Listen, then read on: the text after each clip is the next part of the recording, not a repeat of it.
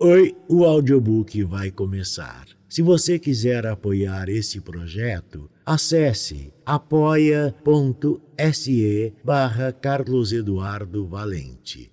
A partir de cinco reais você torna-se um apoiador para que sempre possamos trazer um conteúdo de qualidade.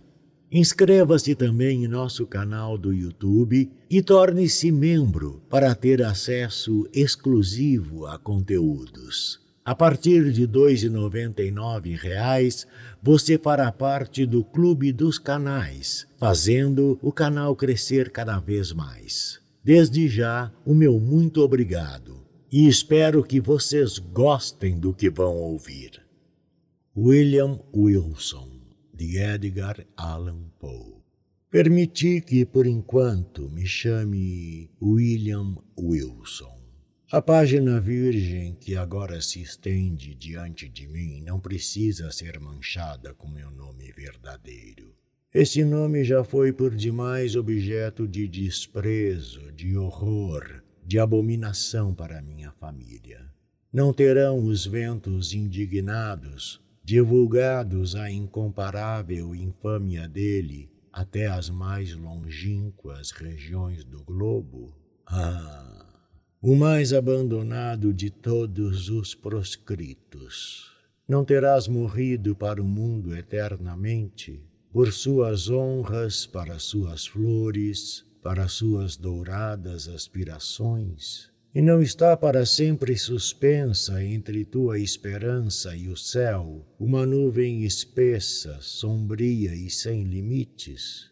Não quereria, mesmo que o pudesse, aqui ou hoje, reunir as lembranças de meus últimos anos de indizível miséria e um imperdoável crime. Essa época, esses últimos anos, atingiu súbita elevação de torpeza, cuja origem única é minha intenção atual expor. Tornam-se os homens usualmente vis, pouco a pouco. Mas de mim, num só instante, a virtude se desprendeu realmente como uma capa de uma perversidade relativamente trivial, passei a passadas de gigante para enormidades maiores que as de Heliogábalo. Que oportunidade! Que único acontecimento trouxe essa maldição é o que vos peço permissão para narrar. A morte se aproxima e a sombra que a antecede lançou sobre meu espírito uma influência suavizante. Anseio ao atravessar o lutulento vale pela simpatia, e a quase dizer pela compaixão de meus semelhantes. De bom grado falosia acreditar que tenho sido, de algum modo, escravo de circunstâncias superiores ao controle humano.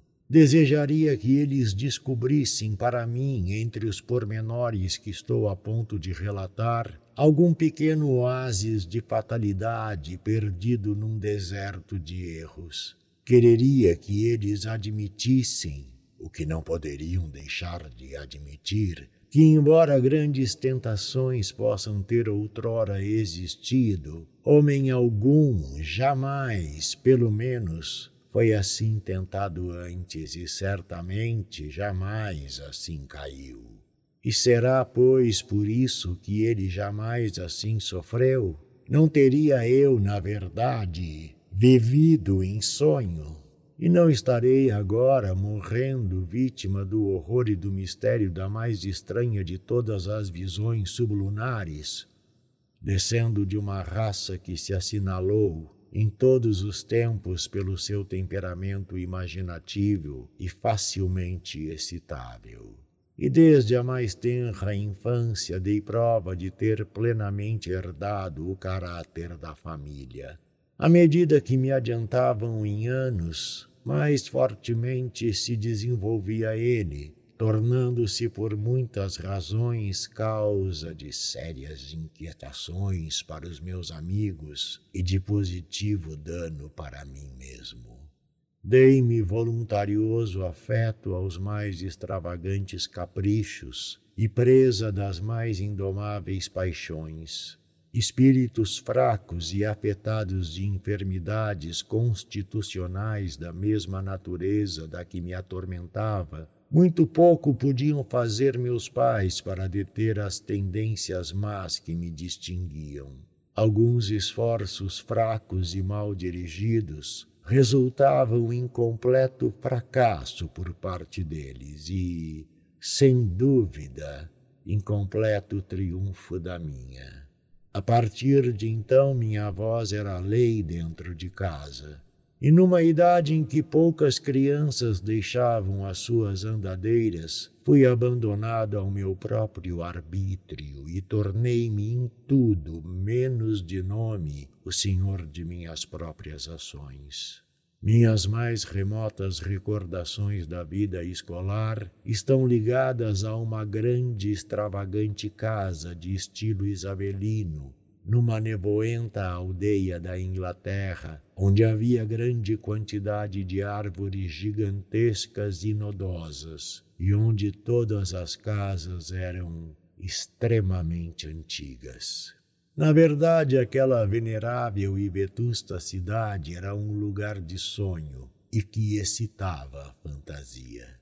Neste instante mesmo sinto na imaginação o arrepio refrescante de suas avenidas intensamente sombreadas. Respiro a fragrância de seus mil bosquetes e estremeço ainda com indefinível prazer a lembrança do som cavo e profundo do sino da igreja quebrando a cada hora, com súbito e soturno estrondo, a quietação da atmosfera fusca em que se embebia e adormecia o gótico campanário crenulado retardar-me nas minudentes recordações das coisas escolares é talvez o maior prazer que me é dado agora experimentar, de certo modo. Imerso na desgraça como estou, desgraça. Ai de mim, demasiado real. Merecerei perdão por procurar alívio, por mais ligeiro e temporário que seja, nessas poucas minúcias fracas e erradias, embora extremamente vulgares e até mesmo ridículas em si mesmas, assumem na minha imaginação uma importância adventícia por estarem ligadas a uma época e lugar em que reconheço as primeiras advertências ambíguas do destino que veio depois tão profundamente ensombrecer-me. Deixai-me, pois, recordar. A casa, como disse, era velha e irregular. Os terrenos eram vastos e um alto e sólido muro de tijolos, encimado por uma camada de argamassa e cacos de vidro, circundava tudo. Aquela muralha, semelhante à de uma prisão, formava o limite de nosso domínio. Nossos olhos só iam além dele três vezes por semana. Uma todos os sábados à tarde, quando acompanhados por dois regentes, tínhamos permissão de dar curtos passeios em comum por alguns dos campos vizinhos. E duas vezes nos domingos, quando íamos como em parada, da mesma maneira formalística, ao serviço religioso da manhã e da noite, na única igreja da aldeia. O pastor dessa igreja era o diretor de nossa escola. Com que profundo sentimento de maravilha e perplexidade tinha eu o costume de contemplá-lo de nosso distante banco na tribuna, quando com passo solene e vagaroso subia ele ao púlpito. Aquele personagem venerando com seu rosto tão modestamente benigno, com trajes tão lustrosos e tão clericalmente flutuantes, com sua cabeleira tão cuidadosamente empoada, tão tesa e tão vasta, poderia ser o mesmo que ainda há pouco, de rosto azedo e roupas manchadas de rapé, fazia executar de palmatória em punho as draconianas leis do colégio, ó gigantesco paradoxo por demais monstruoso para ser resolvido. A uma esquina da muralha maciça erguia-se sombrio um portão ainda mais maciço, bem trancado e guarnecido de ferrolhos de ferro arrematado por denteados espigões de ferro. Que impressão de intenso terror ele inspirava. Nunca se abria senão para as três periódicas saídas e entradas já mencionadas. Então, a cada rangido de seus poderosos gonzos, descobríamos uma plenitude de mistério. Um mundo de solenes observações ou de meditações ainda mais solenes. O extenso recinto era de forma irregular, possuindo muitos recantos espaçosos, dos quais três ou quatro dos mais vastos constituíam o campo de recreio. Era plano e recoberto de um cascalho fino e duro. Lembro-me bem de que não haviam árvores, nem bancos, nem qualquer coisa semelhante ficava naturalmente na parte posterior da casa. Na frente estendia-se um pequeno jardim, plantado de bucho e outros arbustos. Mas por entre aquela sagrada região só passávamos realmente em bem raras ocasiões, tais como a da primeira ida ao colégio ou a da saída definitiva. Ou talvez quando com um parente ou amigo, tendo vindo buscar-nos, tomávamos alegremente o caminho da casa paterna, pelas férias do Natal ou do São João. Mas a casa, que curioso casarão era aquele! Para mim, um verdadeiro palácio de encantamentos. Não havia realmente fim para suas sinuosidades era um nunca acabar de subdivisões incompreensíveis. Era difícil, em qualquer ocasião, dizer com certeza se a gente estava em algum de seus dois andares. De cada sala para outra, era certo encontrarem-se três ou quatro degraus a subir ou a descer. Depois, as subdivisões laterais eram inúmeras, inconcebíveis e tão cheias de voltas e reviravoltas que as nossas ideias mais exatas a respeito da casa inteira não eram muito diversas daquelas com que imaginávamos o infinito.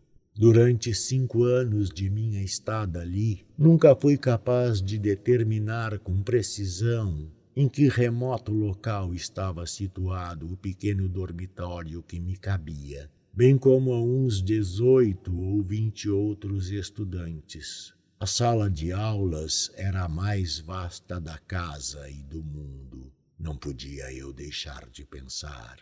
Era muito comprida, estreita e sombriamente baixa, com janelas em ogivas e forro de carvalho, a um canto distante e que inspirava terror, havia um recinto quadrado de dois ou três metros, abrangendo o sanctum durante as horas de estudo de nosso diretor, o reverendo Dr. Bransby.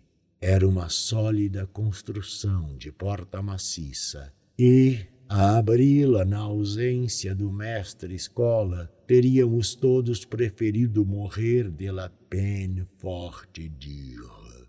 Em outros ângulos havia dois outros compartimentos idênticos, bem menos respeitados, é certo, mas mesmo assim motivadores de terror. Um era a cátedra do professor de letras clássicas e outro o professor de inglês e matemática. Espalhados pela sala, cruzando-se e entrecruzando-se, numa irregularidade sem fim, viam-se inúmeros bancos e carteiras, enegrecidos, velhos e gastos pelo tempo, horrivelmente sobrecarregado de montões de livros, manchados de tão retalhados de iniciais, de nomes por extenso, de grotescas figuras e outros numerosos lavores de faca que haviam perdido inteiramente o pouco da forma original que lhes poderia ter cabido nos dias mais remotos. Um enorme pote de água erguia-se a uma extremidade da sala, e na outra um relógio de estupendas dimensões. Encerrado entre as maciças paredes daquele venerável colégio, passei, todavia, sem desgosto ou tédio, os anos do terceiro lustro de minha vida. O cérebro fecundo da infância não exige um mundo exterior de incidentes para com ele ocupar-se ou divertir-se.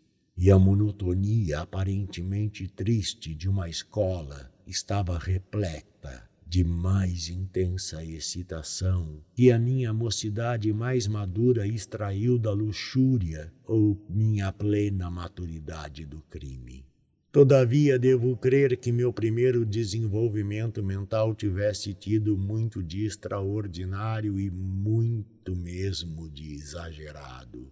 Em geral, os acontecimentos da primeira infância raramente deixam uma impressão definida sobre os homens na idade madura. Tudo são sombras cinzentas, recordações apagadas e imprecisas, indistinto amontoado de débeis prazeres e de fantasmagóricos pesares. Comigo tal não se deu. Devo ter na infância sentido com a energia de um homem o que agora encontro estampado na memória em linhas tão vivas, tão fundas, tão duradouras como os enxergos das medalhas cartaginesas. Contudo, de fato, na realidade do mundo em que eu vivia, quão pouco havia para recordar. O despertar pela manhã, as ordens à noite para dormir, o estudo e recitação das lições, os periódicos semiferiados e passeios, o campo de recreio com seu barulho, com seus jogos, suas intrigas, tudo isso graças a uma feitiçaria mental há muito esquecida. Era de molde a envolver uma imensidade de sensações, um mundo de vastos acontecimentos, um universo de emoções variadas, de excitação, o mais apaixonado e impressionante.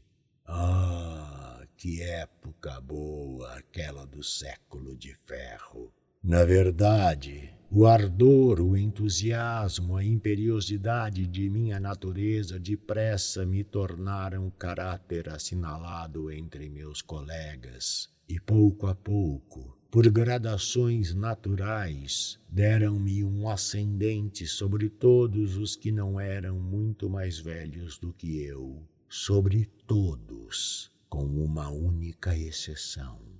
Essa exceção encontrava-se na pessoa de um aluno que, embora não fosse parente, possuía o mesmo nome de batismo e o mesmo sobrenome que eu. Circunstância de fato pouco digna de nota, pois, não obstante uma nobre linhagem, o meu era um desses nomes cotidianos que parecem por direito obrigatório ter sido desde tempos imemoriais propriedades comum da multidão.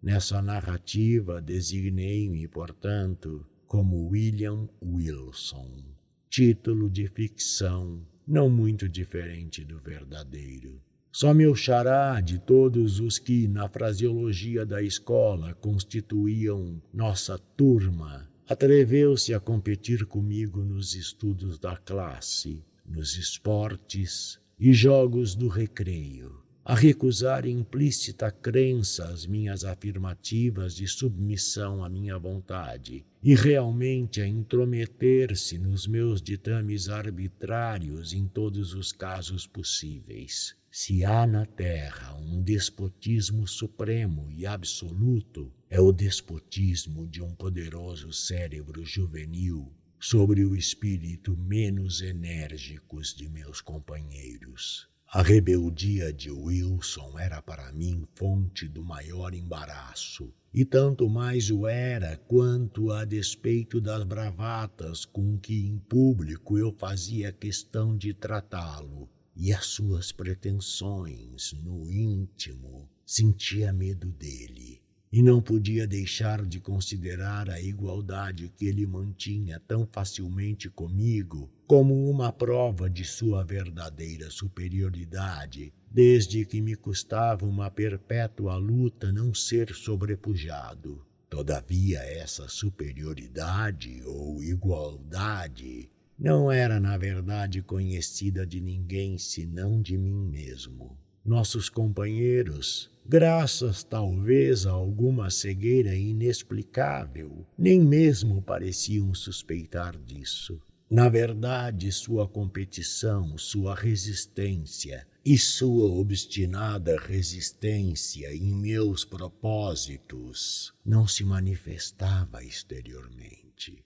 Ele parecia ser destituído também da ambição que excita e da apaixonada energia de espírito que me capacitava a superar. Poderia supor-se que, em sua rivalidade, ele atuava somente por um desejo estranho de contradizer-me, espantar-me, mortificar-me, embora ocasiões houvesse em que eu não podia deixar de observar com uma sensação composta de maravilha, rebaixamento e irritação que ele misturava suas injúrias, seus insultos ou suas contradições, certa afetividade de maneiras muito imprópria e seguramente muito desagradável. Só podia imaginar que essa singular conduta proviesse de uma presunção consumada que assumia os aspectos vulgares de patrocínio e proteção. Talvez tivesse sido esse último traço do procedimento de Wilson conjugado com a nossa identidade de nome e o simples acaso de termos entrado na escola no mesmo dia, que trouxe à baila a ideia de que éramos irmãos entre as classes mais velhas do colégio, pois estas não indagavam usualmente com bastante precisão dos negócios das classes menores. Já disse antes, ou deveria ter dito, que Wilson não tinha parentesco com a minha família, nem no mais remoto grau. Mas seguramente, se tivéssemos sido irmãos, deveríamos ter sido gêmeos, pois Após ter deixado o colégio do Dr. Bransby, vinha saber por acaso que o meu xará tinha nascido no dia 19 de janeiro de 1813. E isto é uma coincidência um tanto notável, por ser precisamente o dia do meu próprio nascimento. Pode parecer estranho que, a despeito da contínua ansiedade que me causavam a rivalidade de Wilson e seu intolerável espírito de contradição, não pudesse eu ser levado a odiá-lo totalmente. Tínhamos, na verdade, uma briga quase todos os dias, na qual, concedendo-me publicamente a palma da vitória, ele, de certo modo, me obrigava a sentir que não fora eu quem a merecera. Contudo, um senso de orgulho de minha parte e uma verdadeira dignidade da dele conservavam-nos sempre no que chamávamos relações de cortesia ao mesmo tempo que havia muitos pontos de forte identidade em nossa índole, agindo para despertar em mim um sentimento que talvez somente nossa posição impedisse de amadurecer em amizade. É difícil, na verdade, definir ou mesmo descrever meus reais sentimentos para com ele. Formavam uma mistura complexa e heterogênea certa animosidade petulante que não era ainda ódio, alguma estima, ainda mais respeito, muito temor e um mundo de incômoda curiosidade. Para o moralista será necessário dizer em acréscimo que Wilson e eu éramos os mais inseparáveis companheiros. Foi sem dúvida o estado anômalo das relações existentes entre nós que fez todos os meus ataques contra ele, e muitos eram francos ou encobertos, converterem-se em ironias ou mera brincadeira, ferindo, embora sob o aspecto do simples troça, em vez de hostilidade mais séria e preconcebida. Mas minhas tentativas nesse sentido não eram, de modo algum, uniformemente bem-sucedidas mesmo quando meus planos fossem os mais espirituosamente ideados, pois meu xará tinha muito no caráter daquela austeridade calma e despretensiosa que, embora goze a agudez de suas próprias pilhérias, não tem calcanhar de Aquiles e recusa-se absolutamente a ser zombada. Eu podia descobrir, na realidade, apenas um ponto vulnerável e que, consistindo numa peculiaridade pessoal nascida, talvez enfermidade orgânica, teria sido poupada por qualquer antagonista menos incapaz de revidar do que eu. Meu rival tinha uma deficiência nos órgãos faciais ou guturais que o impedia de elevar a voz em qualquer ocasião acima de um sussurro muito baixo. Não deixei de tirar desse defeito todas as pobres vantagens que estavam em meu poder. As represálias de Wilson eram de muitas espécies e havia uma forma de sua virtual malícia que me perturbava além dos limites. Como sua sagacidade descobriu logo, de qualquer modo, que coisa tão insignificante me envergonhava é questão que jamais pude resolver, mas tendo-a descoberto, ele habitualmente me aborrecia com isso. Eu sempre sentira aversão a meu sobrenome vulgar e a meu comuníssimo, se não plebeu, prenome.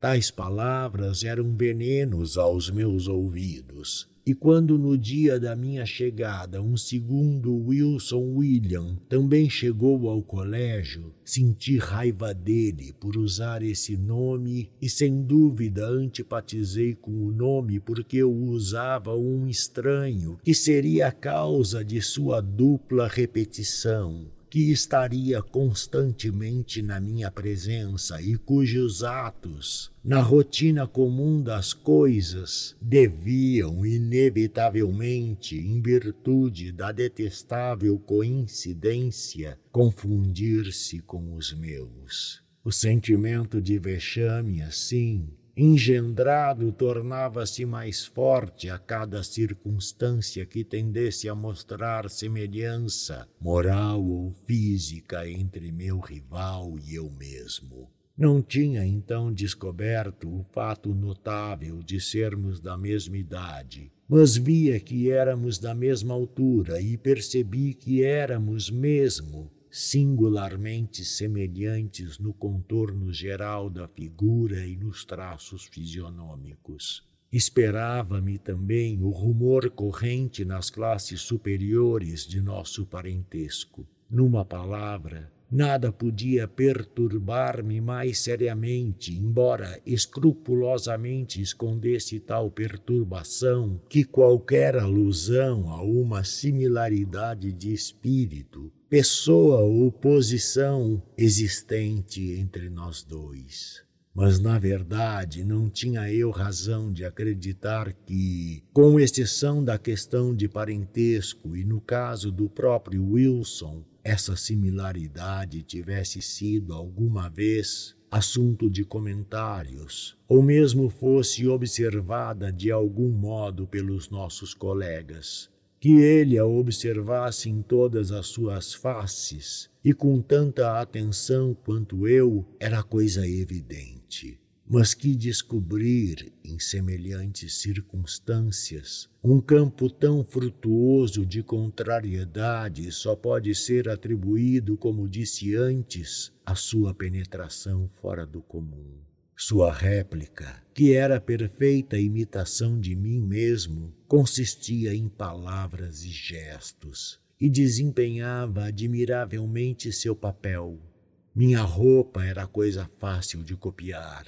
Meu andar e maneiras foram sem dificuldade assimilados, e a despeito de seu defeito constitucional, até mesmo minha voz não lhe escapava. Natural não alcançava ele meus tons mais elevados, mas o timbre era idêntico e seu sussurro característico tornou-se o verdadeiro eco do meu.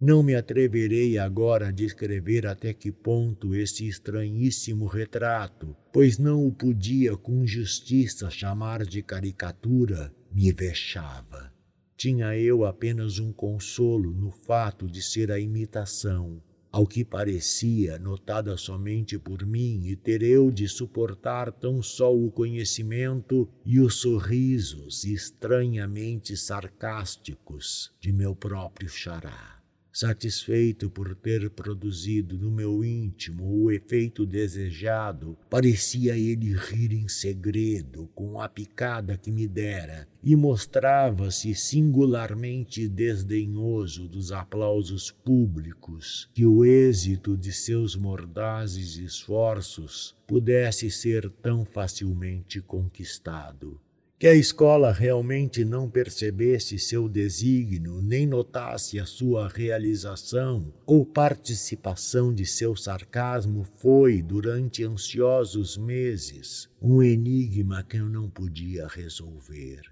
Talvez a gradação de sua cópia não o tornasse prontamente perceptível. Ou mais provavelmente devia eu minha segurança ao ar dominador do copista que, desdenhando a letra, coisa que os espíritos obtusos logo percebem numa pintura, dava apenas o espírito completo de seu original para meditação minha, individual e pesar meu. Já falei mais de uma vez do desagradável ar de proteção que ele assumia para comigo e de sua frequente intromissão oficiosa na minha vontade. Essa interferência tomava muitas vezes o caráter desagradável de um conselho, conselho não abertamente dado, mas sugerido ou insinuado, recebia-o com uma repugnância que ganhava forças à medida que eu ganhava idade. Entretanto, naquela época já tão distante, quero fazer-lhe uma simples justiça de reconhecer que não me recordo de um só caso em que as sugestões de meu rival tivessem participado daqueles erros ou loucuras tão comuns na sua idade, ainda carente de maturidade e de experiência. Seu senso moral, pelo menos, se não seu talento geral e critério mundano,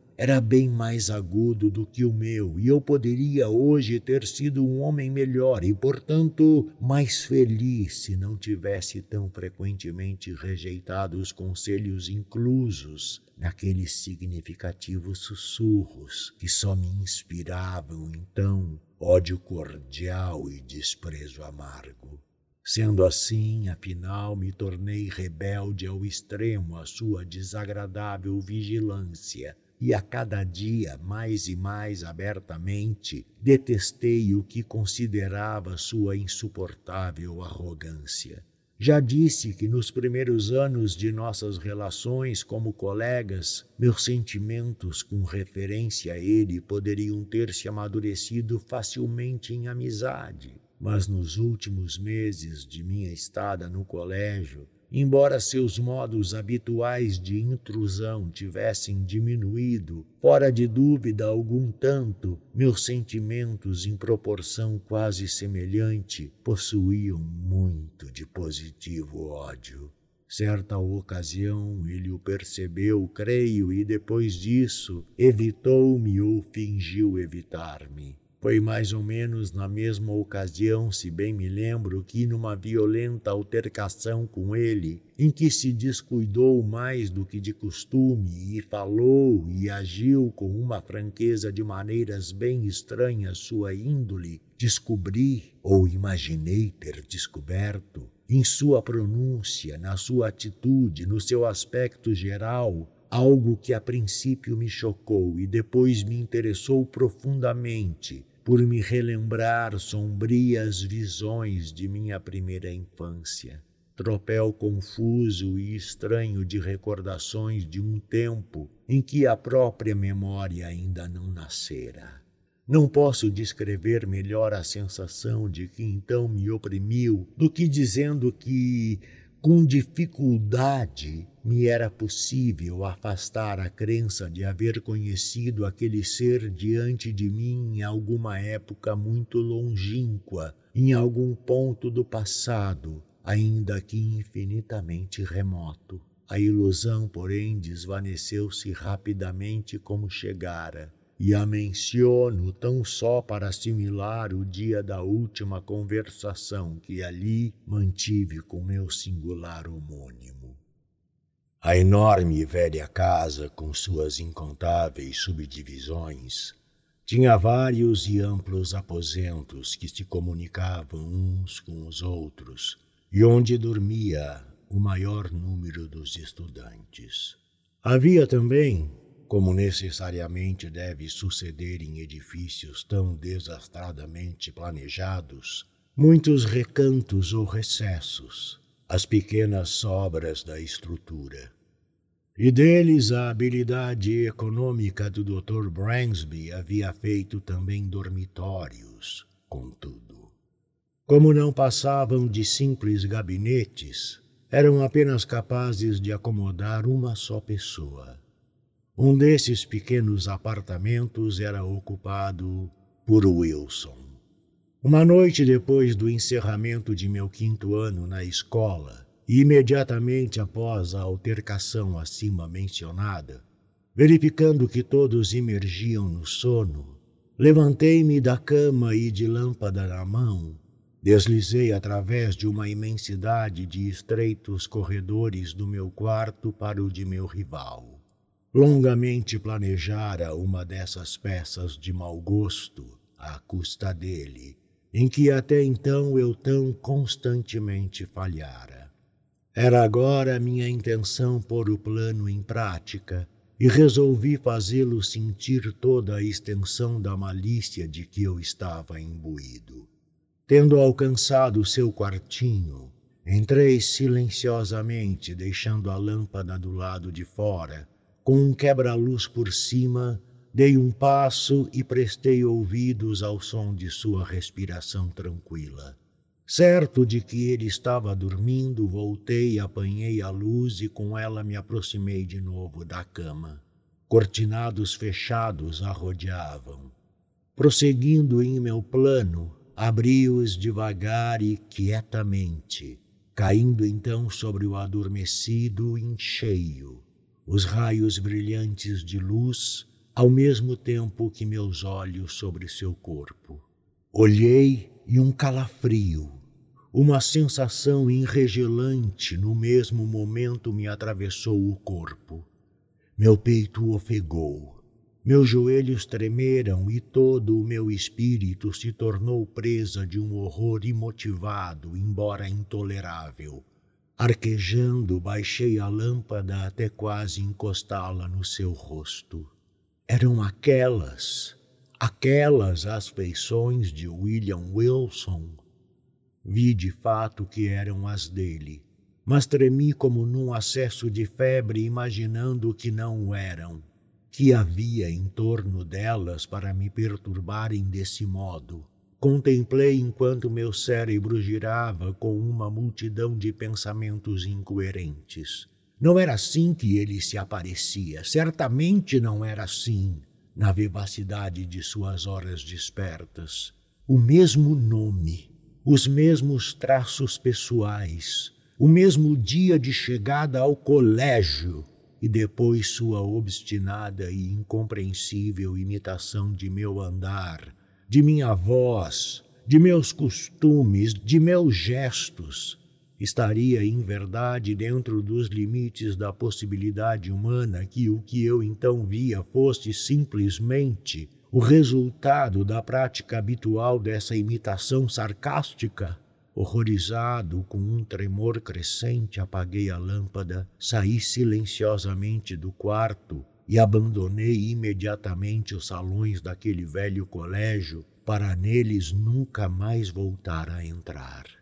Depois de um lapso de alguns meses, passados em casa em mera ociosidade, vi-me como estudante em Eton.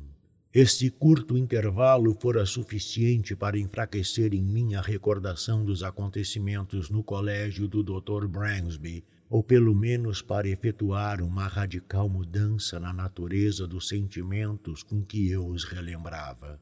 A verdade a tragédia do drama não existia mais. Eu achava agora motivos para duvidar do testemunho de meus sentidos, e muitas vezes recordei o assunto unicamente e apenas admirando a extensão da credulidade humana e com um sorriso para a viva força da imaginação que eu possuía por herança. Nem era essa espécie de ceticismo capaz de ser diminuído pela natureza da vida que eu levava em Eton. O vórtice de loucura impensada em que ali tão imediata e irrefletidamente mergulhei varreu tudo, exceto a espuma de minhas horas passadas, abismou imediatamente todas as impressões sólidas e sérias e só deixou na memória as leviandades de uma existência anterior. Não desejo, contudo, traçar o curso de meu miserável desregramento ali, um desregramento que desafiava as leis, ao mesmo tempo que iludia a vigilância do Instituto. Três anos de loucura passados sem proveito apenas me deram os hábitos arraigados do vício e um acréscimo em grau anormal à minha estatura física. Foi quando, depois de uma semana de animalesca dissipação, convidei um pequeno grupo dos mais dissolutos estudantes para uma bebedeira secreta em meu quarto. Encontramo-nos às horas tardias da noite, pois nossas orgias deviam prolongar-se religiosamente até amanhã. O vinho corria à vontade, e não haviam sido esquecidas outras e talvez mais perigosas seduções, Assim a plúmbea aurora já aparecera debilmente no oriente, quando nossa delirante extravagância estava no auge. Loucamente excitado pelo jogo e pela bebida, eu estava a insistir num brinde de profanação mais do que ordinária, quando minha atenção foi subitamente desviada pelo abrir-se da porta do aposento, parcial, embora violentamente, e pela voz apressada de um criado lá fora. Disse ele que alguém, aparentemente com grande pressa, queria falar comigo no vestíbulo. Sob a selvagem excitação do vinho, a inesperada interrupção mais me deleitou do que surpreendeu. Saltei para a frente imediatamente e me levaram ao vestíbulo do prédio. Nessa sala pequena e baixa, não havia uma lâmpada e nenhuma luz. De modo algum ali penetrava, a não ser a excessivamente fraca do alvorecer que se introduzia por uma janela semicircular. Ao transpor os batentes, distingui o vulto de um jovem mais ou menos da minha própria altura, vestido com um kimono matinal de casimira branca, cortado à moda nova do mesmo que eu trajava no momento.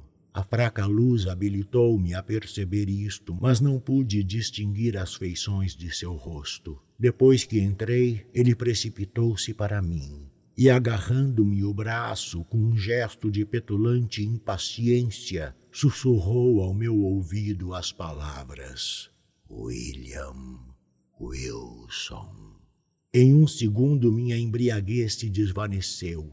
Havia algo no modo do desconhecido e no gesto trêmulo de seu dedo levantado quando ele o pôs entre meus olhos e a luz que me encheu de indefinível espanto. Não foi, porém, isso que me comoveu tão violentamente. Foi a concentração da solene advertência na pronúncia singular, baixa, silvante, e, acima de tudo, foram o caráter, o tom, a chave daquelas poucas sílabas simples e familiares embora sussurradas, que vieram com mil atropelantes recordações dos dias idos e me agitaram a alma como o choque de uma bateria elétrica. Logo que pude recuperar o uso de meus sentidos, ele já havia partido. Embora esse acontecimento não deixasse de ter um vivo efeito sobre minha imaginação desordenada, foi ele, contudo, tão fugaz quanto vivo. Durante algumas semanas, na verdade, eu me entreguei a ansiosas pesquisas, ou me envolvi numa nuvem de mórbidas investigações. Não pretendi disfarçar em minha percepção a identidade do singular indivíduo que tão perseverantemente interferia com os meus assuntos e me perseguia com seus conselhos insinuados. Mas quem era esse Wilson? E de onde vinha ele e quais eram suas intenções? Não pude obter satisfatória resposta a qualquer desses pontos, verificando simplesmente em relação a ele que um súbito acidente em sua família provocara sua saída do colégio do Bransby na tarde do dia em que eu fugira de lá. Mas em breve deixei de pensar sobre o caso estando com a atenção completamente absorvida por uma projetada ida para Oxford. Ali logo cheguei, pois a irrefletida vaidade de meus pais me fornecia uma grande pensão anual que me habilitava a entregar-me ao luxo já tão caro ao meu coração, rivalizando em proporção de despesas com os mais elevados herdeiros dos mais ricos condados da Grã-Bretanha. Excitado ao vício por tais recursos, meu temperamento natural irrompeu com redobrado ardor e espezinhei mesmo as comuns restrições da decência na louca paixão de minhas orgias mas seria absurdo narrar em pormenores as minhas extravagâncias. Bastará dizer que em dissipações ultrapassei Herodes e que, dando nome a uma multidão de novas loucuras, acrescentei um apêndice nada curto ao longo catálogo de vícios, então habituais na mais dissoluta universidade da Europa. Dificilmente pode ser crido, contudo, que eu estivesse mesmo ali, caído tão completamente da posição de nobreza, a ponto de procurar conhecer as artes mais vis dos jogadores profissionais, tornando-me adepto dessa desprezível ciência, a ponto de praticá-la habitualmente como um meio de aumentar minha já enorme renda à custa de meus colegas fracos de espírito. Tal sucedeu, não obstante, e a própria enormidade deste atentado contra todos os sentimentos viris e probos evidenciava, fora de dúvida, a principal, se não a única, razão de ser ele cometido. Quem, na verdade, entre meus mais dissolutos companheiros, não teria antes duvidado do mais claro testemunho de seus sentidos de preferência, a ter suspeitado de que agisse assim o alegre, o franco, o generoso William Wilson, o mais nobre e o liberal dos camaradas de Oxford Aquele cujas loucuras, diziam seus parasitas, eram apenas as loucuras da imaginação jovem e desenfreada, cujos erros eram apenas caprichos inimitáveis, e cujos vícios negros eram apenas uma extravagância descuidada e magnífica, Fazia dois anos que eu me ocupava desse modo, com amplo sucesso, quando chegou à universidade um jovem, parvenu da nobreza, Glendning, rico, dizia-se, como Herodes Ático, e de riqueza adquirida com igual facilidade. Logo verifiquei que era de intelecto fraco e, naturalmente, marquei-o como um digno objeto para minha astúcia. Frequentemente levei-o a jogar e fiz com que ele ganhasse, de acordo com a arte usual dos jogadores profissionais, somas consideráveis para de modo eficiente prendê-lo em minha teia. Afinal, estando maduros meus planos, encontrei-o com a plena intenção de que esse encontro seria final e decisivo no aposento de um colega, Sr. Preston, igualmente íntimo de nós ambos, mas que, para fazer justiça, não tinha sequer a mais remota suspeita de meu desígnio. Para dar ao caso melhor colorido, consegui reunir um grupo de oito ou dez e tive o mais estrito cuidado em que o aparecimento de cartas de baralho fosse acidental, originando-se da proposta de minha própria vítima em vista. Para ser breve sobre tão vil tópico, nenhuma das baixas espertezas, tão habituais em ocasiões similares, foi omitida e é mesmo motivo de admiração haver tantas pessoas ainda tão tolas para cair como suas vítimas.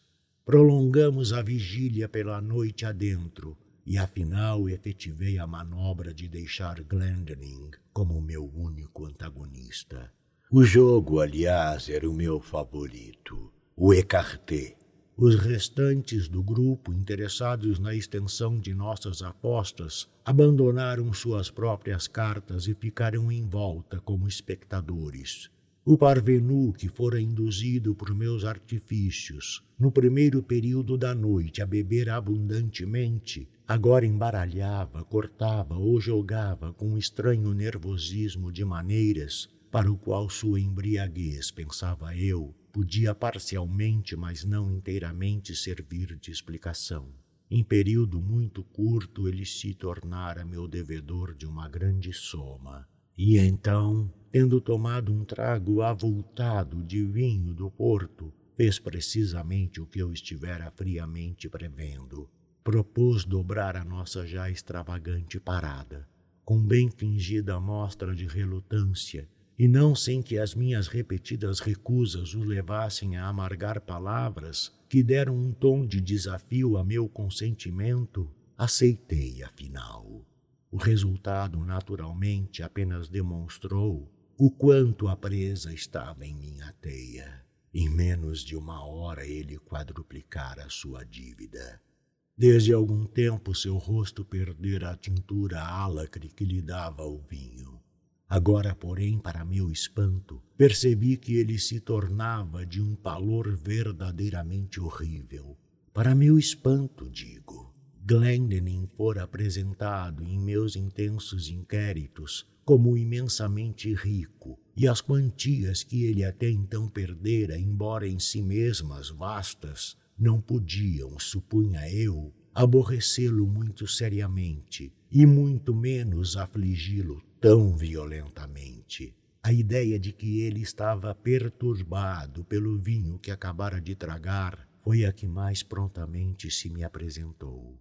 E mais para defender meu próprio caráter aos olhos de meus companheiros do que, por qualquer motivo menos interesseiro, eu estava a ponto de insistir peremptoriamente para cessarmos o jogo quando certas expressões saídas dentro do grupo junto de mim e uma exclamação demonstrativa de extremo desespero da parte de Glendinning deram-me a compreender que eu causara sua ruína total sob circunstância que, tornando-o um motivo de piedade para todos, deveria tê-lo protegido dos malefícios mesmo de um demônio. Qual podia ter sido então minha conduta é difícil dizer. A lastimável situação de minha vítima atirara sobretudo um ar de embaraçosa tristeza. Durante alguns momentos foi mantido um profundo silêncio, durante o qual eu não podia deixar de sentir minhas faces formigarem sob os numerosos olhares queimantes de desprezo ou reprovação que me lançavam os menos empedernidos do grupo. Confessarei mesmo que um intolerável peso de angústia foi retirado por breves instantes de meu peito pela súbita e extraordinária interrupção que se seguiu. Os pesados e largos batentes da porta do aposento escancararam-se de uma vez só, com tão vigorosa e impetuosa violência que se apagaram como por mágica todas as velas da sala. Ao morrerem as luzes, pudemos perceber que um estranho havia entrado mais ou menos de minha altura e envolto apertadamente numa capa. A escuridão, porém, não era total e podíamos apenas sentir que ele estava entre nós. Antes que qualquer de nós pudesse refazer-se do extremo espanto em que aquela violência nos tinha lançado a todos, ouvimos a voz do intruso. Cavalheiros, disse ele num sussurro baixo, distinto e inesquecível, que me fez estremecer até a medula dos ossos. Cavalheiros, peço desculpa deste meu modo de proceder, porque assim agindo estou cumprindo um dever. Não estáis, sem dúvida, informados do verdadeiro caráter da pessoa que esta noite ganhou no Ecarté uma soma enorme de Lord Glendinning. Vou, pois, propor-vos um plano expedito e decisivo de obterdes esta informação verdadeiramente necessária. Tende a bondade de examinar à vontade o punho do fundo da manga esquerda e os vários pacotinhos que podem ser achados nos bolsos um tanto vastos de seu roupão bordado. Enquanto ele falava, tão profundo era o silêncio que se poderia ouvir um alfinete cair no soalho. Ao terminar, partiu sem demora e tão violentamente como havia entrado.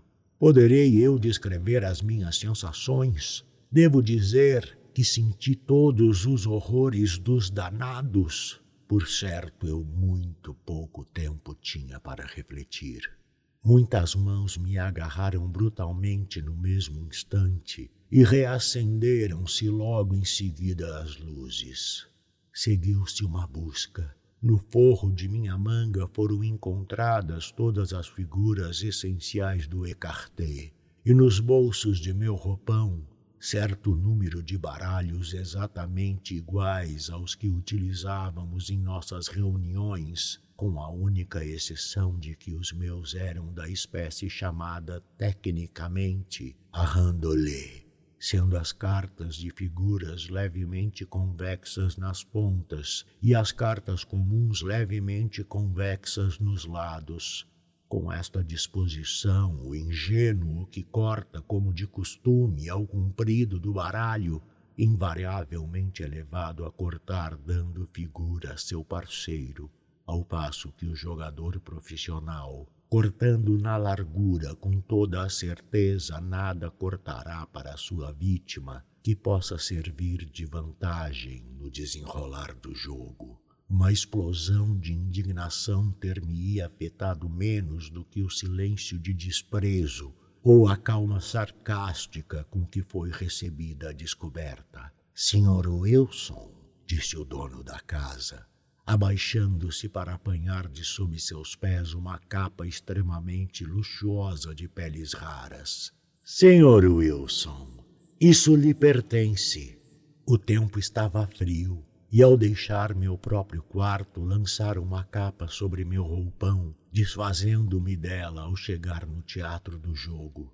Presumo que seja supérfluo. E olhou as dobras da capa com um sorriso amargo procurar aqui qualquer outra forma de sua habilidade. Na verdade, já chega, e é o bastante. O senhor reconhecerá a necessidade, e assim o espero, de abandonar Oxford e, de qualquer modo, de abandonar instantaneamente, imediatamente a minha casa. Envelhecido, humilhado até o pó como então estava, é provável que eu pudesse ter me vingado daquela mortificante linguagem com uma imediata violência pessoal, não tivesse sido toda a minha atenção no momento detida por um fato do mais impressionante caráter. A capa que eu tinha usado era de uma qualidade rara de pele. Quão rara e quão extravagantemente custosa, não me aventurarei a dizer. Seu corte também era de minha própria e fantástica invenção, pois eu era, em questão dessa frívola natureza, um peralvilho exigente até o grau mais absurdo.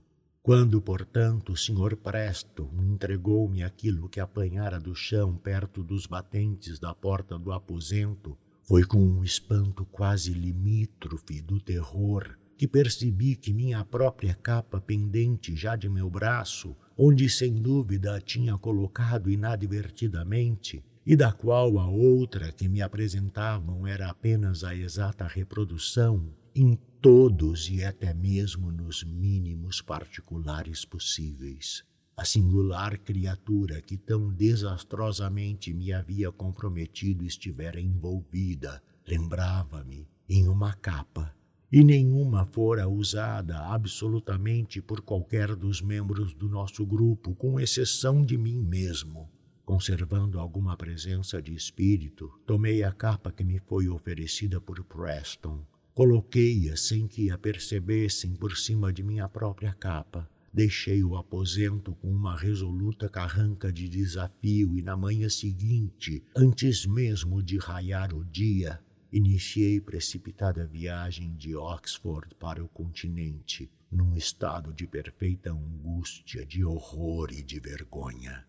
Fugi em vão. Minha má sorte me perseguiu, como se em triunfo, e mostrou realmente que a ação de seu misterioso domínio tinha começado. Mal tinha eu posto pé em Paris, já possuía prova evidente do detestável interesse tomado por aquele Wilson a meu respeito. Anos passavam sem que eu experimentasse alívio algum. Canalha! Em Roma, com que inoportuna, embora espectral solicitude, intrometeu-se ele entre mim e a minha ambição. Em Viena, também em Berlim e em Moscou, onde, na verdade, não tinha eu um amargo motivo de amaldiçoá-lo do íntimo do coração. Da sua inescrutável tirania eu fugia por fim tomado de pânico como de uma peste, e até aos confins da terra fugi em vão. E sempre, e sempre mais, em secreta comunhão com meu próprio espírito, perguntava eu: quem é ele? De onde vem? E quais são os seus objetivos? Mas nenhuma resposta lhe encontrava. E então eu pesquisava com minudente sondagem as formas, os métodos e os traços principais de sua impertinente vigilância. Mas mesmo aí havia muito pouco sobre o que basear uma conjectura. Era visível de fato que em nenhuma das múltiplas vezes em que tivera recentemente de cruzar meu caminho o fizera sem ser para frustrar aqueles planos ou perturbar ações que, se plenamente realizadas, teriam resultado em acerbo mal. Pobre justificação esta, na verdade, para uma autoridade tão imperiosamente usurpada. Pobre indenização para os direitos naturais de livre-arbítrio tão pertinaz e tão insultuosamente negados. Fora também forçado a notar que meu carrasco, durante longo período de tempo, enquanto escrupulosamente, com miraculosa habilidade, mantinha seu capricho de uma identidade de traje comigo, tinha se arranjado de tal maneira em todas as ocasiões em que interferia com a minha vontade que eu não vira em momento algum as feições de seu rosto. Fosse Wilson quem fosse isso, pelo menos era apenas o cúmulo da afetação ou da loucura.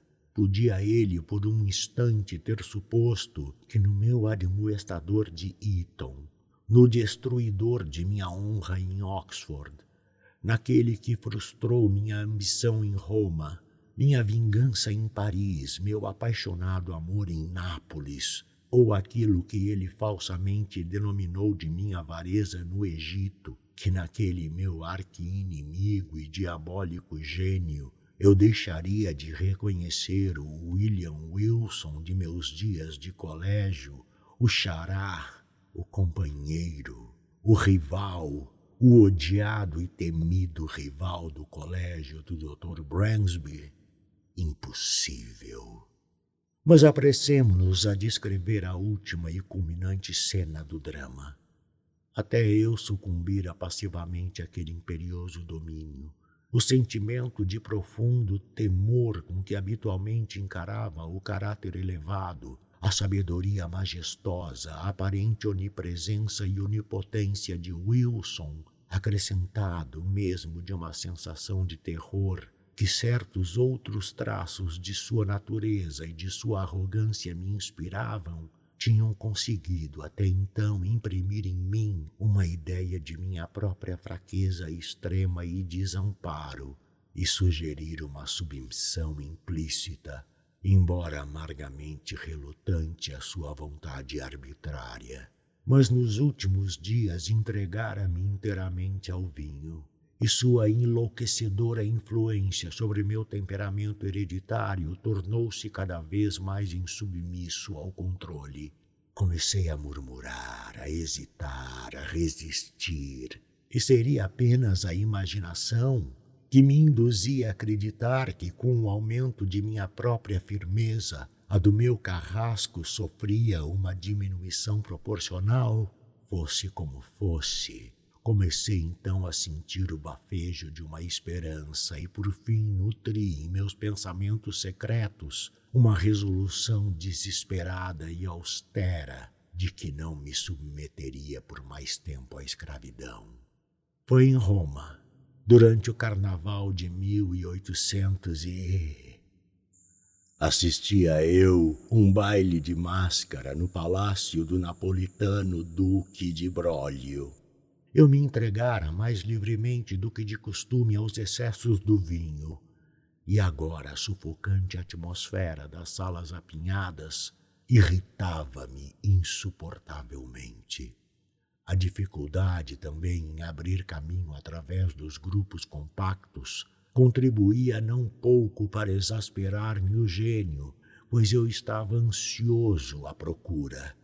Permiti que não vos diga com que indigna intenção da jovem, da alegre, da bela mulher do velho e caduco de brólio, com uma confiança igualmente inescrupulosa ela me havia previamente revelado o segredo da fantasia com que estaria trajada e agora, tendo-a vislumbrado, apressava-me em abrir caminho até ela. Neste exato momento, uma mão pousou levemente sobre meu ombro e ouvi aquele lembrado, aquele baixo e maldito sussurro dentro em meu ouvido. Num total frenesi de cólera, Voltei-me imediatamente para quem assim me interrompera e agarrei-o violentamente pelo pescoço. Trajava ele, como eu havia esperado, uma roupa inteiramente igual à minha. Trazia uma capa espanhola de veludo azul, cingida em torno da cintura por um cinturão escarlate que sustentava um florete. Uma máscara de seda preta encobria-lhe inteiramente o rosto. Canalha! disse eu numa voz rouca de raiva, ao passo que cada sílaba que eu pronunciava parecia alimentar cada vez mais a minha fúria. Canalha! Impostor! Maldito vilão! Não mais! Não mais você me perseguirá como um cão até a morte Siga-me, ou eu atravessarei aqui mesmo com este florete. E rompi caminho para fora da sala de baile até uma pequena anticâmara ao lado, arrastando-o irresistivelmente comigo. Depois de entrar, atirei-o furiosamente para longe. Ele bateu de encontro à parede enquanto eu fechava a porta com uma praga e lhe ordenava que puxasse a arma. Ele hesitou, mas apenas um instante. Depois, com um leve suspiro, puxou-a em silêncio e pôs-se em guarda. A luta foi deveras curta. Eu estava frenético no paroxismo da excitação selvagem, e sentia no meu simples braço a energia e a potência de uma multidão. Em poucos segundos obriguei-o, só pela força, a encostar-se ao entabelamento da parede assim, tendo-o à mercê, mergulhei minha espada com bruta ferocidade repetidamente no seu peito. Naquele instante alguém tentou abrir a porta. Apressei-me em evitar uma intromissão e em seguida voltei imediatamente para o meu antagonista moribundo. Mas que língua humana pode adequadamente retratar aquele espanto, aquele horror que de mim se apossou diante do espetáculo que então se apresentou à minha vista? Curto instante em que desviei meus olhos tinha sido suficiente para produzir, ao que parecia, uma mudança positiva na disposição, na parte mais alta ou mais distante do quarto. Um grande espelho. Assim, a princípio, me pareceu na confusão em que me achava, erguia-se agora ali onde nada fora visto antes. E como eu caminhasse para ele no auge do terror, minha própria imagem, mas com as feições lívidas e manchadas de sangue, adiantava-se ao meu encontro com um andar fraco e cambaleante. Assim parecia, digo eu, mas não era. Era meu adversário. Era Wilson que então se erguia diante de mim nos estertores de sua agonia. Sua máscara e sua capa jaziam ali no chão onde ele as havia lançado. Nem um fio em todo o seu vestuário nem uma linha em todas as acentuadas e singulares feições de seu rosto que não fossem, mesmo na mais absoluta identidade, os meus próprios. Era Wilson. Mas ele falava não mais num sussurro, e eu podia imaginar que era eu próprio quem estava falando enquanto ele dizia: Venceste, e eu me rendo.